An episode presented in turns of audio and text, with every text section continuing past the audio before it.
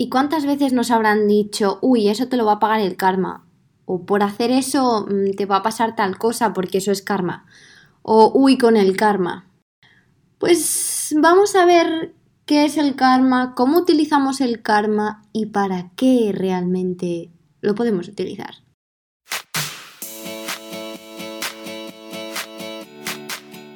Bienvenidos y bienvenidas a Primero Yo. Yo soy Raquel y cada semana vamos a hablar de un tema distinto para que puedas convertirte en tu mejor versión y ampliar la conciencia para desbloquear todas esas creencias limitantes que ya no te sirven. Gracias por compartir este ratito conmigo y ahora sí, vamos con el episodio de hoy. Hola, hola, aguacatitos queridos, ¿cómo estáis esta semana?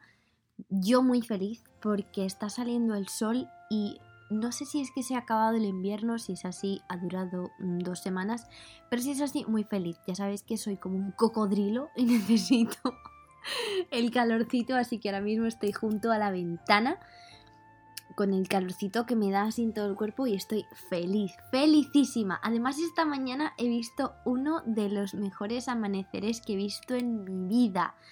Y bueno, eh, no tenía mucho tiempo hoy para grabar este podcast, pero justamente me llegaron dos mensajes vuestros increíblemente bonitos eh, de corazón, porque yo sé que los escribís de corazón y dije, no, tengo que hacerlo, tengo que sacar el momento para hacer este podcast. Así que aquí estoy, otra semana más.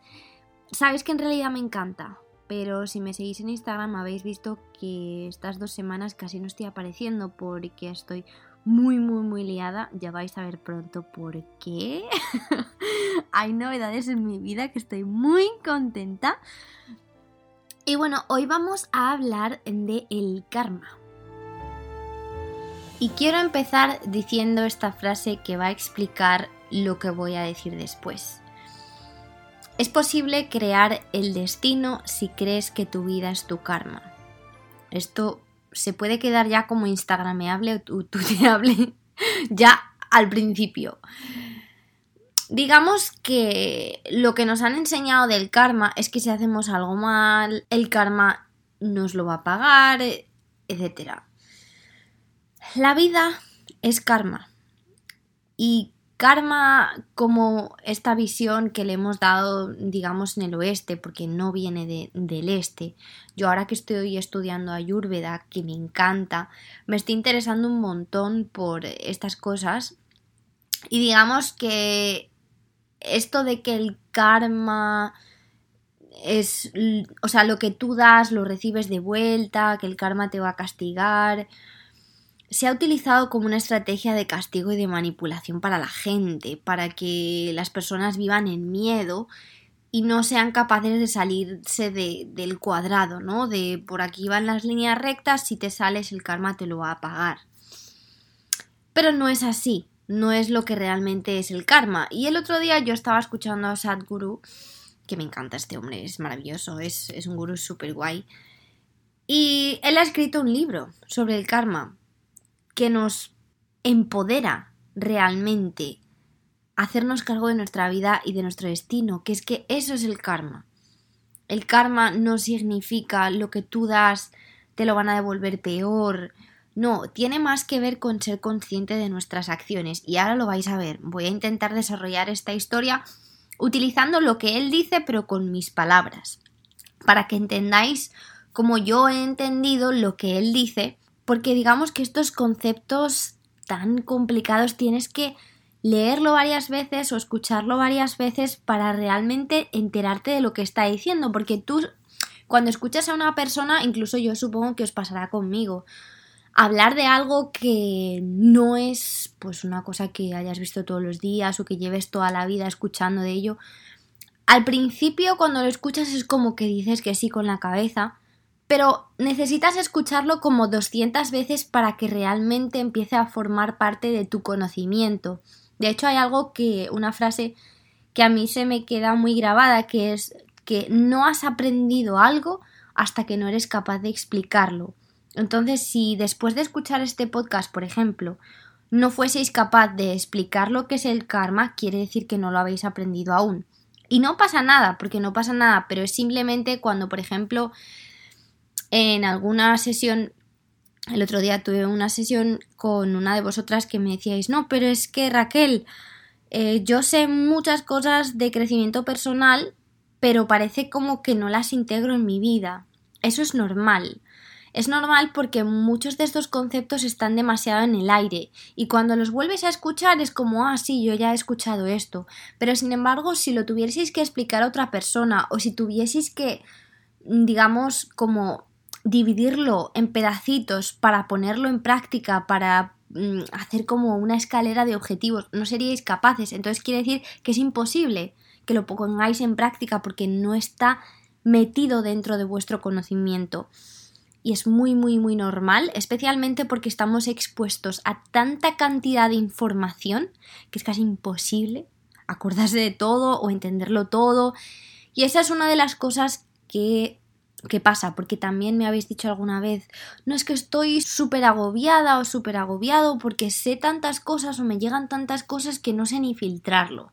Entonces, es normal. Pero con todo esto solo quería decir que lo voy a intentar hacer lo más fácil posible para vosotros y vosotras, porque a mí también me llevó un tiempo, digamos, el digerir esto. Entonces, vamos a empezar diciendo que el karma no quiere decir que hayas hecho algo mal o bien. Lo que hace el karma es dejar un residuo. Y este residuo se llama memoria. Sí, lo que tú conoces por memoria, eso es. Pero la memoria todos pensamos que, ah, yo tengo memoria y me acuerdo de cuando era pequeño hice tal cosa, cuando me fui de cena hice tal otra cosa. No, es que la memoria, aparte de que es estrictamente necesaria para la existencia a todos los niveles, tanto físico como mental como espiritual, la memoria son acciones pasadas. Las acciones pasadas son memoria, ¿cierto? Entonces, el karma de por sí es acción y memoria. Pero cada momento en tu vida, todo lo que tú haces, cada acción crea una pequeña memoria. Pero no solo tú, sino también energéticamente, sino también tus átomos, sino también los animales, todo lo que está a tu alrededor, tiene memoria de alguna de algún tipo. Entonces, el karma digamos que está en todo, todo lleva memoria. ¿Por qué yo me comporto distinto que mi vecino? Porque yo durante mi vida he llevado a cabo ciertas acciones del tipo que sean y eso ha creado una memoria que me ha hecho a mí entender que así es como yo actúo. Entonces, tanto mi cuerpo como mi mente, como mi alma, como mi energía, tienen, digamos, esos datos de que yo muevo las manos así cuando hablo, de que yo expreso las cosas de esta manera, está dentro de la memoria de quien yo soy y él tiene una memoria totalmente distinta. Los átomos, ¿por qué se comportan distinto? ¿Por qué se comporta distinto un átomo de, yo qué sé, de hidrógeno con un átomo de carbono? Porque tienen también una memoria diferente. ¿Por qué un gato se comporta como gato? Pues obviamente porque no solo ese gato, sino que todas las generaciones de gato que ese gato tiene antes se han quedado en él y él actúa como se le ha transmitido. La genética al final también es parte de la memoria del cuerpo, ¿no? Y pensamos que solo es genética, pero eh, si, estáis metidos más en, a un nivel espiritual, entenderéis que, que tu alma también tiene memoria. Y me diréis, ah, pero es que yo no creo que... O sea, tú puede que no te acuerdes de tu tatarabuelo, pero puede que tus ojos sean de tu tatarabuelo. O puede que tu forma de actuar, tú no lo sabes, pero tu cuerpo y tu alma se acuerdan. Y tú quizá no me puedes no puedes decir, ah, estos son los datos que lo demuestran, pero es así. Y se han hecho estudios con animales que demuestran que después de ciertas generaciones los animales se siguen comportando igual que sus ancestros. Entonces, ahí es cuando se ve, pero ¿por qué? ¿Por qué reaccionan a este estímulo de la misma manera cuando ellos no han estado expuestos a ese estímulo? Creo que yo lo dije en otro podcast cuando hablaba de las serpientes, que hay veces que si vemos una araña, una serpiente, sin haberlas visto nunca jamás, nuestro cuerpo salta, porque de alguna manera está dentro de nuestra memoria, de, esos reflejos, ¿no? Entonces, eh, hay memoria también de la comunidad. Nos pensamos que somos un individuo, ¿no? Yo soy independiente, como me decía una de mis amigas el otro día, porque yo soy una persona que me he creado la República Independiente de Raquel. Como que yo quiero ser la persona independiente que lo hace todo por sí misma, que yo no necesito ayuda de nadie. Eso al final solo juega en nuestra contra y es totalmente incierto. No somos independientes. Dependemos del resto del mundo. No quiere decir esto que nos tengamos que volver dependientes de manera consciente. Oh, no, es que yo necesito tal, es que yo no puedo vivir sin ti. No, eso es otra cosa diferente. Pero dependemos de todo lo que tenemos a nuestro alrededor de alguna manera. O sea, si no hay otros humanos no podemos conseguir un trabajo, si no hay aire no podemos respirar. Entonces digamos que tanto nosotros con otros humanos como con el entorno dependemos de ello. Y a veces no cuidamos nuestro entorno, no cuidamos la naturaleza, no cuidamos muchas cosas sin darnos cuenta de que todo es una cadena y todo depende una cosa depende de lo que le pase a la otra y etcétera. Entonces, el pensarnos que somos individuos totalmente aislados de todo lo demás y de la memoria que tienen otros seres es no quiero decir absurdo, pero pues digámosle absurdo para que lo entendamos todos, porque no es así. Lo podemos creer si queremos, pero no creo que nos vaya a ayudar. O sea, lo que tú ves o lo que saboreas o lo que hueles es parte de tu memoria. O sea, digamos que si, por ejemplo, a mí me encanta el chocolate y yo estoy segura de que a muchos de vosotros y vosotros también. Mm, eso forma parte de tu memoria que cuando has comido el chocolate eso te ha gustado. Entonces, esa memoria puede jugar en tu beneficio, pero también puede actuar como una cárcel. Sadhguru dice que la memoria te agarra y te crea una sensación de seguridad porque te está pidiendo lo mismo. Es como, ahora a mí me llega una persona y me dice, no, es que mm, esto es un saltamontes que te lo puedes comer y está más rico que el chocolate. Y tú dices, jaja, mm, para ti, para vos. Pero ¿por qué? O sea, porque yo estoy rechazando algo que ni siquiera conozco, que ni siquiera he probado porque mi memoria está hecha el chocolate, mi memoria me pide más y más chocolate porque yo siento seguridad, porque yo ya lo he probado antes. Entonces, cuando a mí me exponen a algo distinto, yo me encierro y digo no. Y esto nos pasa con absolutamente todo. La memoria se puede utilizar a nuestro beneficio si se utiliza de manera consciente, si yo digo, ah, a mí mi cuerpo me está pidiendo chocolate porque es a lo que estoy acostumbrada pero tengo que salir de esa cárcel que yo me he creado a mí misma, voy a hacer esta otra cosa. Es así como digamos que utilizaríamos el karma para nuestro beneficio. Pero si nos dejamos llevar por ese karma, por esa memoria que nos dirige directamente a lo que estamos acostumbrados, no vamos a hacer más que dejarnos llevar por esa corriente, por esas experiencias antiguas, no solo nuestras, sino de personas que vienen antes de nosotros. Entonces, ¿queremos? No lo sé. Pero nos estamos creando nosotros nuestra propia cárcel. Y eso, o sea, quizá esto parezca como que estoy diciendo, ah, entonces el karma sí es malo. No, el karma es una herramienta. Es una herramienta que te va a permitir empoderarte. Tú te encargas de lo que te puedes encargar. O sea, en el momento que te das cuenta de que toda tu vida depende de ti, de lo que tú estés dando, empiezas a dar lo mejor de ti. Y esto no quiere decir que lo podamos controlar todo, porque depende de dónde estemos viviendo, en qué tiempo estemos viviendo y muchas cosas externas no van a salir como las queremos.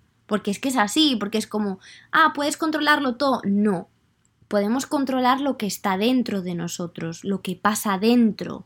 Y debería ser así, debería ser que nosotros por dentro somos 100% lo que queremos ser. A veces eh, las emociones son más fuertes que nosotros y eso es verdad. Y realmente el decir que tenemos que hacernos cargo de todo lo que pasa en nuestra vida no es justo. Pero sí que es cierto que lo que está por dentro depende de nosotros. Y que hay días que decimos, mira, ¿sabes qué? Hoy me apetece llorar porque lo necesito y porque me voy a dejar llevar por esta emoción. Vale, pero hazte cargo de que esa tristeza que estás sintiendo es porque tú te has dejado llorar y dejemos de culpar al exterior, porque nos pasamos la vida culpando a otros o a otras o al mundo o a lo que sea para las cosas que nos pasan o nos ocurren en la vida. Y eso no es hacerse responsable. Hacerse responsable es entender, ahora mismo no estoy bien y ahora mismo me quiero dejar así. Y al final las emociones pues se pueden observar y decir, ay, a ver cómo utilizo yo esto para entender una situación futura, para empoderarme o para conocerme más, o se puede quedar uno bajo la tormenta y quedarse empapado y no moverse y no hacer absolutamente nada. Pero la cuestión aquí es hacerse cargo. Y Sadhguru pone el ejemplo de, por ejemplo, de los malos hábitos, ¿no? Cómo el karma puede ser una liberación o cómo puede ser, eh, pues eso, un control excesivo que se nos convierte en una cárcel. Entonces, por ejemplo, con los malos hábitos. Mm, digamos que tener una dieta muy estricta, porque esto es también algo de lo que me habláis. No es que me he puesto una dieta súper estricta y lo único que hago es que cuando llega el fin de semana como de todo. O sea, lo único que me apetece es comer dulce, etc. Obviamente tú le estás dando a tu cuerpo algo que no es saludable, que es menos comida de la que realmente necesita. Eso no es un buen hábito, es un mal hábito. Entonces tú, para intentar controlar tu peso, estás comiendo menos y a cambio tu cuerpo te está haciendo mm, hacer otras locuras, como comer más chocolate de lo que comerías normalmente, o más bollos, o más cosas que realmente ni necesitas, ni te comerías si estuvieras sintiéndote bien. Entonces, puedes estar liberado y decir, me siento bien y yo no como comida basura. Ajá, es como, me siento bien, así que no tengo necesidad de beber, porque me puedo me lo puedo pasar bien, puedo disfrutar porque estoy viviendo una vida plena que no necesito el alcohol para refugiarme de lo que tengo en mi vida. O puedes decir, no, no, no, yo no, no voy a tomar más alcohol porque eso es malo. Y como no tomas alcohol, tu cuerpo te hace, no sé, pues hacer otra cosa, otra locura, que al final es que no estás intentando controlar algo en vez de liberarte. Cuando tú te sientes bien y no lo haces porque te sientes tan bien no haciéndolo, estás liberado. Cuando no, estás controlado. Te estás intentando controlar y te estás haciendo mal. No sé si me explico, quizás un poco complicado de entender, pero es más fácil cuando a nuestras acciones le añadimos conciencia. O sea, el, yoga que es lo que se utiliza, digamos, para controlar el karma. Y el yoga como filosofía, como parte de... O sea, el yoga es la hermana de la Ayurveda que actúa en un nivel, digamos, espiritual, ¿no? El, la Ayurveda es más físico, cosas que puedes hacer en tu día físicamente, como la alimentación, porque la base de la ayurveda es la digestión, porque mm, depende de cómo vaya tu digestión, así va a ir tu vida. Eso es una de las cosas que se están descubriendo en los últimos años, a pesar de que la ayurveda sea la medicina más antigua del planeta, con más de 5.000 años, y medicinas que conocemos hoy en día. Jesús, para quien haya estornudado, supongo que lo habéis oído. Muchas de las medicinas que conocemos hoy en día vienen de, la ayurveda. Y pues digamos que el yoga es más a nivel espiritual y más a nivel de, de una forma de vivir, ¿no?